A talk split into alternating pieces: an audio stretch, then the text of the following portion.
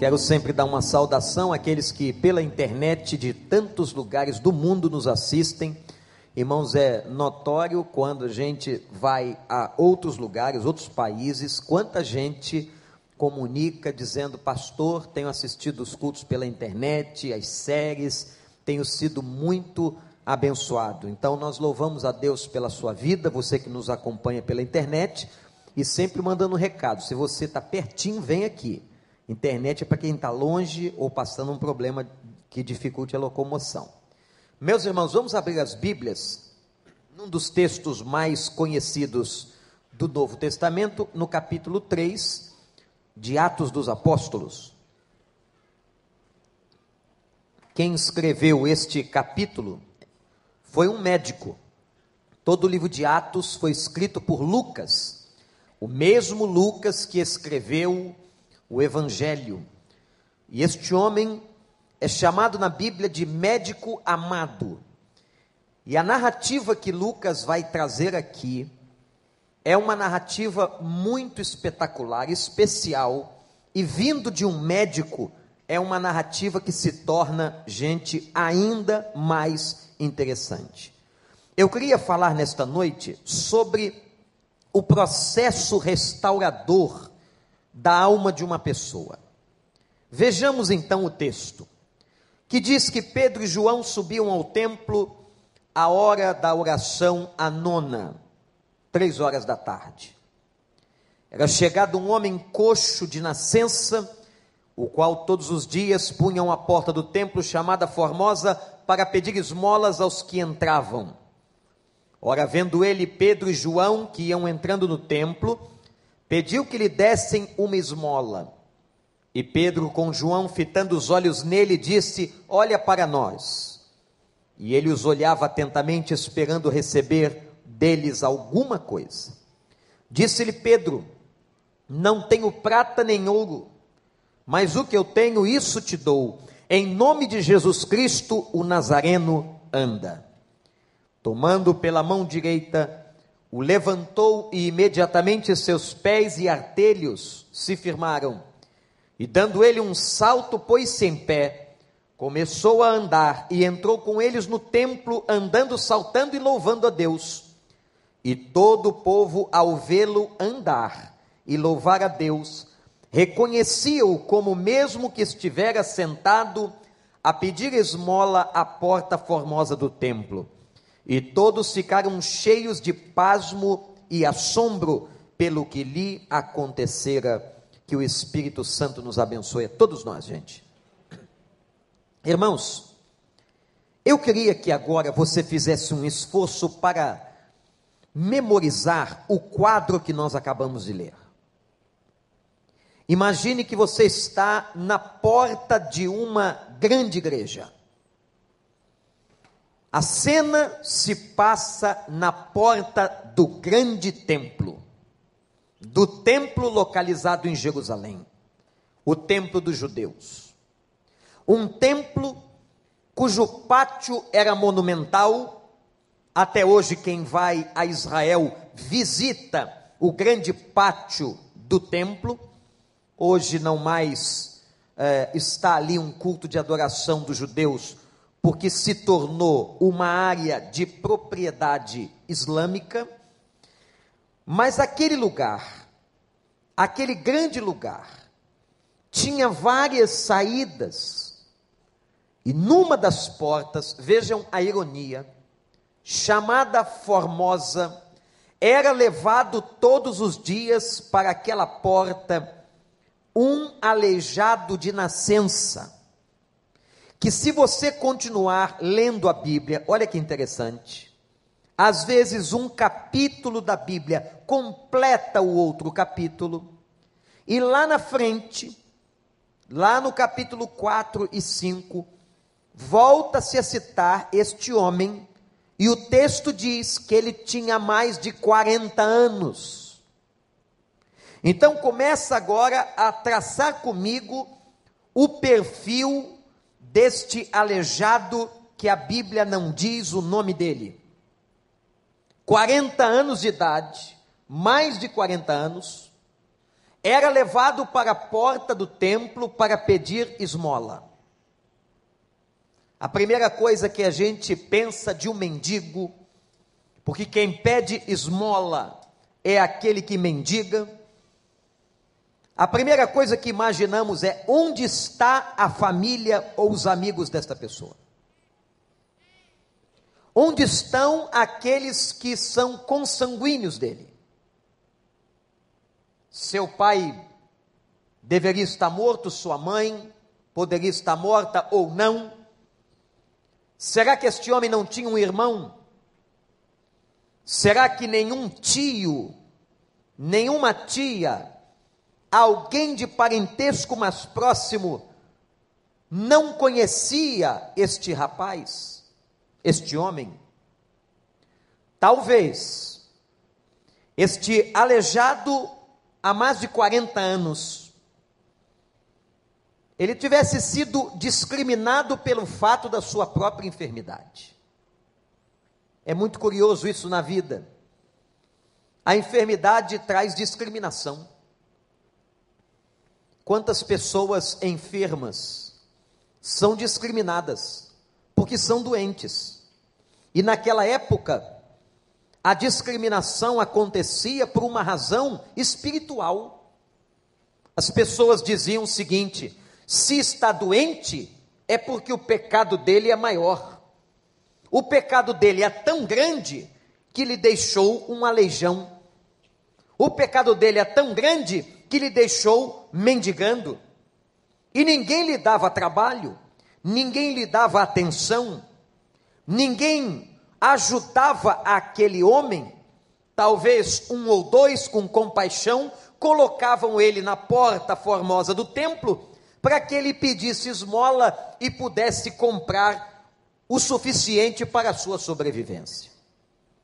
O que me impressiona nessa história, que pode ser pregada de vários ângulos, eu mesmo, irmãos, já preguei nesse texto por vários ângulos, mas eu queria nessa noite tratar exclusivamente da questão psicológica e espiritual desse indivíduo. Este homem era um homem aleijado fisicamente. Mas este homem, irmãos, era também um aleijado emocional. Um homem partido nas suas emoções, porque era um homem abandonado, era um homem miserável era um homem que não tinha a atenção de uma família, era um homem que não podia ter um casamento, era um homem abandonado à sua própria sorte. Então vejam que o problema de uma pessoa, às vezes, às vezes, parece estar localizado numa área, mas ele é muito mais amplo, como é o caso deste homem. Às vezes, irmãos, nós olhamos uma pessoa e nós identificamos um problema e dizemos: ah, está com um problema de emprego, está com um problema no casamento, está com um problema de uma enfermidade. Mas no fundo, quando você conhece, quando você entra na intimidade daquela pessoa, você começa a perceber que o problema daquela pessoa é muito mais extenso do que aquilo que aparenta. O que você está vendo é apenas a ponta do iceberg. A imagem do iceberg é muito interessante, porque você tem um pedaço de gelo para cima, para fora do mar, mas lá embaixo, nas profundezas, o tamanho, a circunferência daquele gelo é muito maior do que aquilo que aparenta. Quando o Titanic afundou no Mar do Norte, no Atlântico Norte, foi exatamente por causa de um iceberg que ele cortou o casco e era monumental este esta pedra de gelo. Quando você olha a vida de uma pessoa e você começa a se interessar em ajudá-la ou estar com ela, você percebe apenas a ponta do iceberg. Nós percebemos apenas a ponta do iceberg, mas lá embaixo você tem alguma coisa de uma circunferência muito maior, um problema muito mais profundo, uma situação muito mais complexa. É o caso desse aleijado. O problema dele não era só o aleijão. O problema dele não era só físico. O problema desse homem era um problema, meus irmãos, de estima. Nós que falamos muitas vezes nisso, aqui faço a pergunta: onde estava ou como estava a autoestima deste homem? Este homem era um lixo. Este homem era um homem solitário, um homem abandonado. Como é que ele podia ter alguma estima por ele mesmo? Certamente a sua autoestima era uma autoestima profundamente baixa. E quando nós temos uma autoestima muito baixa, nós temos muitas consequências desse problema de estima.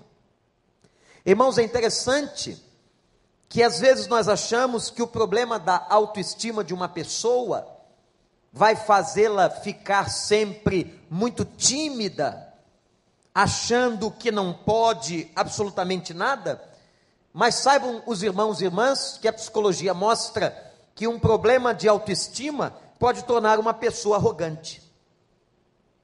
Ela é exatamente arrogante por uma questão de defesa, porque dentro dela há uma baixa autoestima. Ela é invejosa porque dentro dela há um problema com uma baixa autoestima. Ela se sente ameaçada na vida profissional e não se sente segura porque há um problema interior de uma baixa autoestima. A autoestima é um problema grave. A baixa de autoestima é uma situação extremamente complexa. O apóstolo Paulo também fala de autoestima. E ele fala, inclusive, que é um problema também aqueles que são superestimados. Isto é, uma pessoa que se acha o máximo. É um outro extremo do problema. Ela não tem uma baixa autoestima, ela tem uma superestimação, ela se acha, como nós dizemos numa linguagem coloquial, ela se acha, ela pensa. É o cara, essa é a mulher. Tanto o problema da baixa autoestima, quanto o problema da auto autoestima são problemáticos e podem ser patológicos. E meus irmãos, é impressionante como isso gera consequências. Gera consequências num casamento, gera consequências no trato com o cônjuge, problemas de insegurança, gera consequências na relação com os filhos, gera consequência na forma de educar os filhos, gera consequências na vida profissional do indivíduo nas suas competências. O problema da autoestima de uma pessoa é um problema bíblico e sério. Não foi a psicologia que descobriu isso. Mas há muito tempo, desde o Velho Testamento, a Bíblia fala do que nós hoje chamamos de autoestima. Ora, como era a autoestima deste homem? Uma autoestima baixa uma autoestima de alguém abandonado, solitário, sem esperança, aleijado física e emocionalmente, e aí não tem como separar, não tem jeito. Um aleijado físico e emocional é um aleijado espiritual. Não esqueçam de uma coisa, eu tenho pregado isso, dito isso várias vezes aqui, essa visão antropológica, espiritual, que o homem é um ser inteiro. Nós não podemos dicotomizar o ser humano, nem tricotomizar. Ah, eu estou bem aqui, mas não estou bem ali. Eu, não. Nós somos uma integridade. Se eu não estou bem emocionalmente, isso vai afetar meu corpo. Se eu não estou bem emocionalmente, isso vai afetar minha vida espiritual. Se eu não estou bem na minha vida espiritual, isso afeta minha vida emocional. Nós somos essa inteireza, meus irmãos. Então é muito importante, qual é o conceito de saúde? Já lhes disse isso uma vez. Saúde é exatamente o equilíbrio entre as três áreas, as três esferas que compõem o indivíduo. O que é uma pessoa saudável? É uma pessoa que está em equilíbrio. Ela não é perfeita, não, que nenhum de nós é. Ela está em equilíbrio nesses três segmentos ou nessas três áreas da sua vida. Este homem era um aleijado físico, ele era um aleijado emocional, ele era um aleijado espiritual. O texto mostra claramente. O diagnóstico não é meu, é da Bíblia.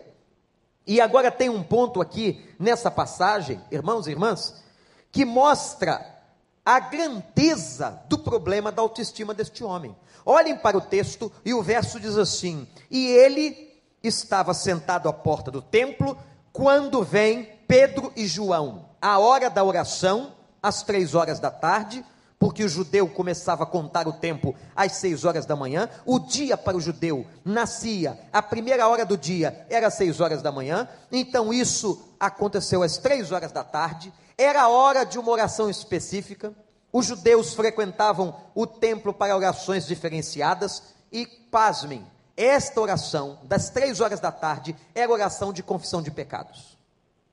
Vejam então que este homem é colocado ali exatamente no momento em que pessoas estão entrando para confessar pecados.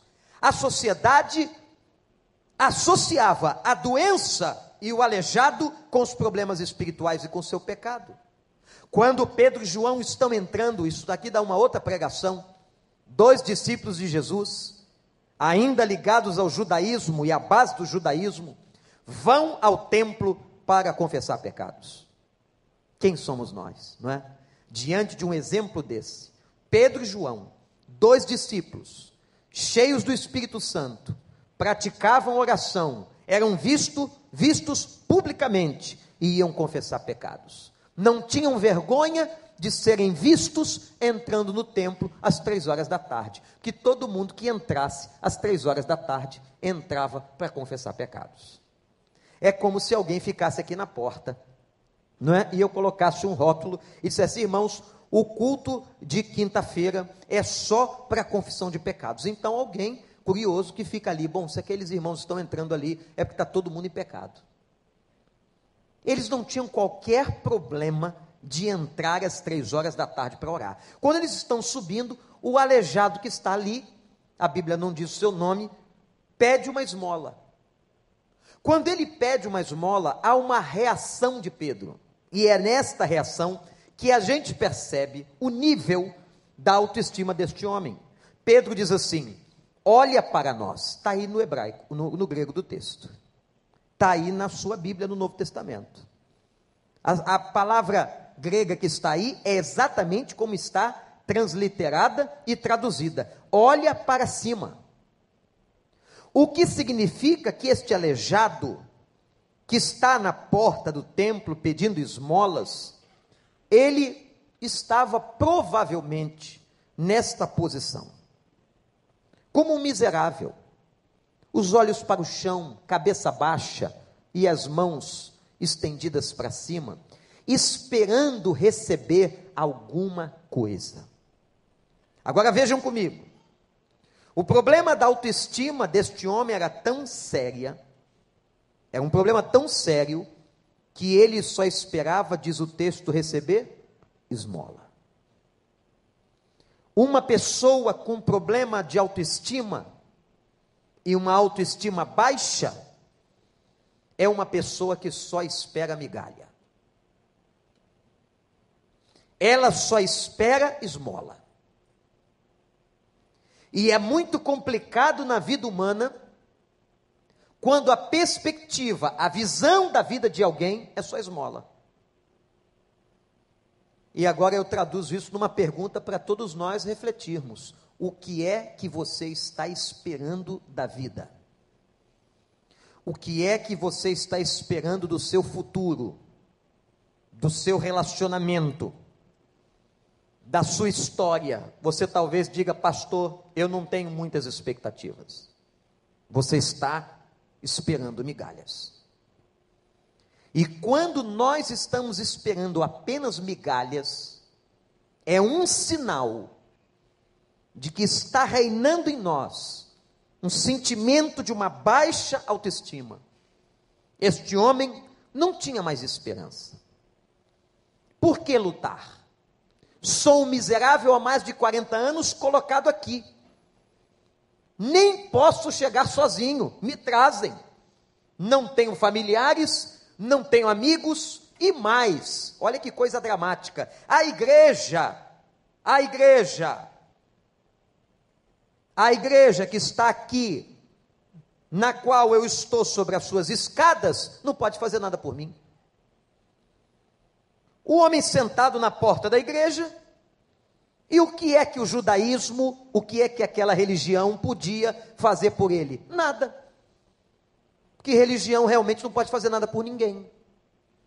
Religião não resolve o problema das pessoas. Religião não pode curar ninguém. Religião não restaura. E ele vai, é colocado na porta do templo, e ele continuava aleijado por mais de 40 anos, aquilo era uma rotina e nada se resolvia. É onde, de onde vinha a esperança deste homem? Não havia esperança. Talvez a única e última instância que sobrara era a porta do templo. Que médico que ia dar jeito nele? E ele ficou ali. Quando então Pedro vai dizer para ele: Olha para cima. olha para nós. Primeira coisa interessante aqui são dois movimentos. Primeiro, é o movimento da igreja para com o necessitado. Diz a Bíblia que eles fitam os olhos no aleijado. Isso é a imagem do que é igreja. Igreja é isso. A igreja é o corpo de Cristo que olha para o necessitado que olha para os aleijados sociais, para os aleijados emocionais, para os aleijados espirituais. A igreja fita os olhos dele. A igreja não passa de largo. A igreja não se esconde deles. A igreja não os discrimina. A igreja não os despreza. Aqui é lugar de gente aleijada. Como eu e você que carregamos ao longo dos nossos dias os nossos aleijões. Não tem ninguém aqui que não tenha um aleijão, pelo menos. E olha que tem gente com mais, mas pelo menos um. Trazemos na nossa vida, e a igreja tem que fitar os olhos em cada criatura e dizer o seguinte: aqui está um aleijado, que pela graça de Deus e pelo Espírito e pelo poder do Espírito será tratado no Senhor e para o Senhor e será curado pelo Senhor. Você acredita nisso? Louvado seja o nome do Senhor. O olhar da igreja que fita o aleijado. Agora, o olhar do aleijado, que não esperava nada, e Pedro diz assim: Eu não tenho nem ouro nem prata, tudo que eu tenho. Ah, que coisa linda! Tudo que eu tenho. Tudo que eu tenho. O que, que você tem, hein? O que é que você tem? Faz aí a lista do teu imposto de renda. Faz aí a lista das contas bancárias, dos bens materiais. É isso que você tem? Não. Tudo que nós temos chama-se Jesus de Nazaré. Nem os nossos filhos são nossos, eles são herança do Senhor, colocados nas nossas mãos para que nós administremos e dele, deles cuidemos, até os nossos filhos. O seu marido é seu companheiro, a sua esposa é sua companheira. A única coisa que nós temos, o nosso bem maior, é Jesus de Nazaré. Eu não tenho, disse Pedro, nem ouro nem prata, mas tudo que eu tenho eu te dou. Em nome de Jesus, levanta-te e anda. Essa é a proposta da igreja. Essa é a pregação do Celebrando a Vida. Essa é a pregação deste culto, essa é a pregação desta igreja. É muito simples: é olhar para o necessitado, para a família em crise, para o drogado, para aquela pessoa passando necessidade e dizer a ela: Nós não temos nem ouro nem prata, mas tudo que nós temos te damos, em nome de Jesus, se levante. Agora perceba o movimento do homem. O homem podia não ter crido, o homem podia ter debochado de Pedro e João. O homem podia não ter valorizado aquela palavra. O homem não era obrigado a aceitar o convite, porque ele só esperava esmolas. Ele viu tanta gente entrar naquele templo e ninguém ajudou. Ou muitos só deram esmolas, poucos denários. O que, que ele podia esperar daqueles dois judeus, que eram cristãos ou discípulos de Cristo, que subiam ao templo para oração? Ele não podia esperar nada, mas aquele homem teve o um movimento de crer. Aquele homem teve o um movimento de entrega. Quando Pedro diz a ele: Nós não temos nem ouro nem prata, mas tudo que nós temos, nós te damos, em nome de Jesus se levanta, o homem creu. Passamos dois meses aqui, irmãos, falando da nossa igreja através da minha boca de todos os outros pregadores que por aqui passaram, de casa ou de fora, falando da fé. A fé é o firme fundamento das coisas que nós não vemos. A fé é entrega, é confiança. Eu gosto muito dos filmes clássicos do Indiana Jones. É uma mentirada danada, não é? Mas é muito legal. É um filme de ficção, é uma aventura. E num deles ele ia ter ele ia ter exatamente a oportunidade de tocar no cálice sagrado. É para mim maior, o maior exemplo de fé cinematográfica. E ele tinha uma bússola, algo escrito, para que ele alcançasse aquele cálice, ele chega num determinado momento e há um problema. Ele vê o cálice, ele quer alcançá-lo, mas ele está do lado de cá, e entre ele e o cálice há um grande abismo. Como resolver o problema? E o oráculo dizia o seguinte: coloque o pé no nada e a ponte aparecerá. E aí? Coloque o pé no vazio, no abismo, que a ponte vem depois. Ô, oh, gente, eu não ia de jeito nenhum. Eu estou aqui em cima. Você diz agora, pastor, coloca o pé aí, que vai aparecer uma ponte, uma rampa, e o senhor vai descer. Eu não vou. E como é que ele resolveu o problema? Crendo no oráculo. Então, o nosso herói, o Indiana Jones, creu no oráculo, coloca o pé no nada. Foi sensacional no cinema. Quando ele coloca o pé no nada, a ponte aparece. E ele corre até o seu objetivo. Isto é uma imagem, um exemplo do que é fé. Nós colocamos o pé no nada, a confiança naquilo que nós não vemos, para que vejamos depois. Toda vez que nós temos fé e fé no lugar certo e no Deus certo, a ponte aparece. Você acredita? A ponte aparece. Mas se você não coloca a, o pé no nada, não vem ponte. É muito semelhante o exemplo de Pedro na água quando ele desafia Jesus, Jesus adora essas coisas, não é? Ele foi desafiado, é o Senhor, me manda ir até aí. Ele vem. Se você tem fé, vem. E o cara foi o único ser humano na história que andou sobre as águas, e andou mesmo. E só começou a afundar, diz o texto, quando duvidou. Mas enquanto creu, Pedro andou em direção a Jesus. Ele coloca o pé. A mesma coisa acontece aqui na vida desse aleijado. Ele creu na palavra, ele creu que Jesus de Nazaré, que Pedro anunciava podia curá-lo. Ele crê que Jesus podia restaurar a sua vida. E agora, mais uma visão do gesto da igreja, Pedro lhe dá, ele estende a mão.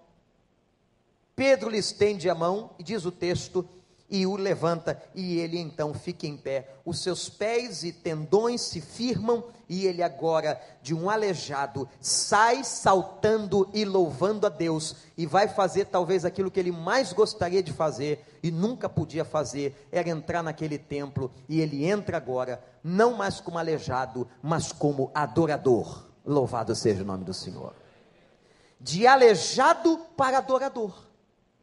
Entendeu o que é restauração? A restauração é exatamente isso. De aleijado para adorador. De uma pessoa sem esperança para uma pessoa cheia de esperança. De uma pessoa sem paz para uma pessoa com paz no coração. De uma pessoa sem perspectiva para uma pessoa cheia de certeza. Restauração é isso. É como um artista que restaura uma obra e faz esta obra se tornar nova novamente. Portanto, meus irmãos, no processo da restauração, nós precisamos da fé. Quando eu ouço os governos dizerem que precisam da igreja, não sabem exatamente o que estão falando, mas a verdade é que eles sabem que a ciência, que a política, que os meios sociais não dão conta dos aleijados. Só o poder de Deus dá conta dos aleijados. Só o poder do Senhor restaura o aleijão. Trabalha a baixa autoestima. Porque eu aqui mexi numa ferida que talvez seja a sua. Uma baixa autoestima tem prejudicado você. Uma baixa autoestima porque um dia um marido traiu, porque alguém o abandonou, porque uma mulher pisou em você, porque seus filhos disseram palavras duras e marcantes. Uma baixa autoestima porque não passou naquele concurso, porque foi reprovado naquela prova. Uma baixa autoestima mas eu quero dizer a você que se esse for o seu problema, se essa for a sua dor, se esse for o seu calo, não há aleijão que Deus não trate. Ele pode tratar a sua baixa autoestima, ele pode te dar uma autoestima equilibrada, ele pode te dar a visão daquele que cura e que transforma as pessoas. Em nome de Jesus, não temos nem ouro nem prata, mas tudo está no nome dele, o nome que cura, que salva e que transforma. O homem entra e agora vai para o templo, vai louvar a Deus, é uma outra criatura. E diz que o testemunho deste homem abalou todas as pessoas, aqueles que o conheciam. Vejam quanta gente conhecia aquele homem da porta da igreja. Quanta gente já tinha visto aquele homem aleijado pedindo esmola do mesmo jeito. Ele agora não é um homem que olha para baixo, ele não é um homem derrotado, ele não é um homem sem esperança, ele agora está restaurado, restaurado, reformado por causa do poder do Evangelho. Meus irmãos, todos nós estamos nesse processo. Todos nós. Então saia daqui de cabeça erguida. Saia daqui na certeza de que muitos podem tentar pisar em você destruir a sua vida, pisar na sua estima, mas você tem muito valor para o Senhor. Tem um cântico que a gente canta, não sei se dá para a gente cantar, Pastor João. Diz assim: Se tentaram matar os teus sonhos, lembra disso? Sufocando o teu coração, se jogaram você numa cova, e aí você perdeu a visão, a esperança, não desista. Não desista, que o Senhor cuida e Ele é especialista em tratar aleijados. Todos nós somos aleijados na porta do templo. Mas Deus está tratando a gente. Então saia daqui, levante sua cabeça, e quando o diabo disser no seu ouvido assim, ó, você não vale nada, você é uma mãe que não vale nada, você é um marido que não vale nada, você é uma mulher que não vale nada, você não é ninguém. Responda a essa voz: Eu sou valoroso para o meu Deus, porque Ele morreu no meu lugar, Ele deu a vida por mim, porque eu tenho muito valor, e Ele está restaurando os meus aleijões. Louvado seja o Senhor. Vamos ficar de pé? Dá para a gente cantar, pastor? Amém. Vamos então cantar, gente?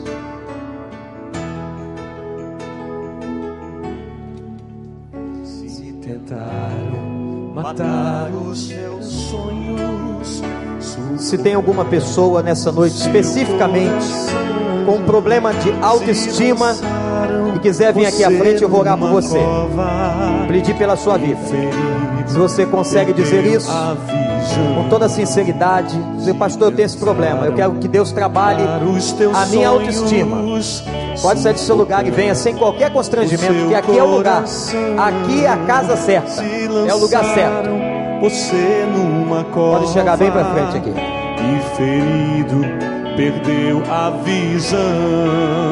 Não desista, não pare de crer. Os sonhos de Deus jamais vão morrer. Deus tem sonhos para você. Não desista, não pare de lutar, não pare de adorar. Levanta seus olhos e vê. Deus está restaurando os seus sonhos e a sua visão.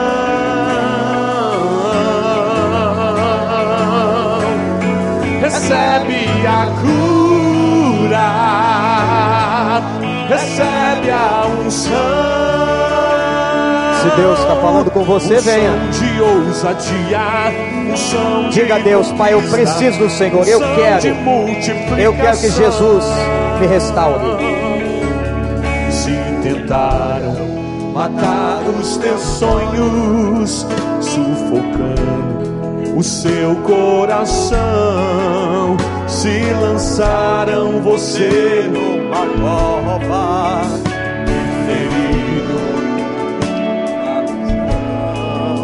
Se tentaram matar os seus sonhos, Sufocando o teu coração.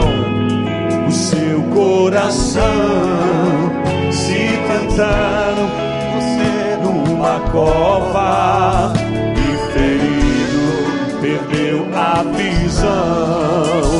Não desista, não pare de crer. Os sonhos de Deus jamais vão morrer.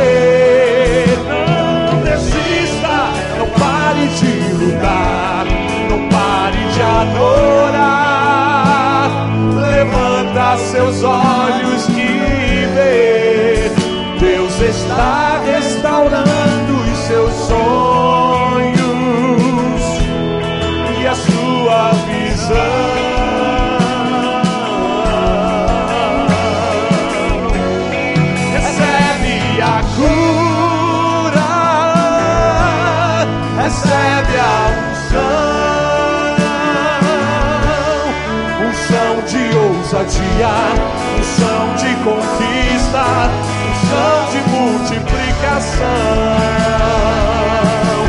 Recebe a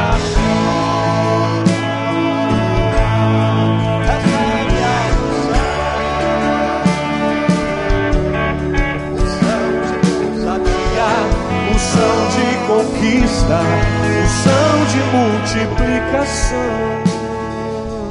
Meu Senhor, meu Pai, eu nesse momento quero orar por esses irmãos aqui na frente. Irmãos e irmãs que ouviram a tua palavra e o Senhor tratou, está tratando com eles, eles estão aqui respondendo a um apelo. O apelo de clamarem e pedir ao Senhor que o Senhor trabalhe a autoestima deles. Deus tentaram jogar eles numa cova tentaram fazer com que perdessem os sonhos, as perspectivas. Senhor, alejaram a emoção de muitos deles. Jogaram essas pessoas nas escadarias da mendicância. Ó oh Deus, tu sabes o sofrimento que uma autoestima baixa causa. Tu sabes o sofrimento na vida profissional, na área emocional, no namoro, no casamento. Tu sabes o sofrimento para até ganhar o pão de cada dia.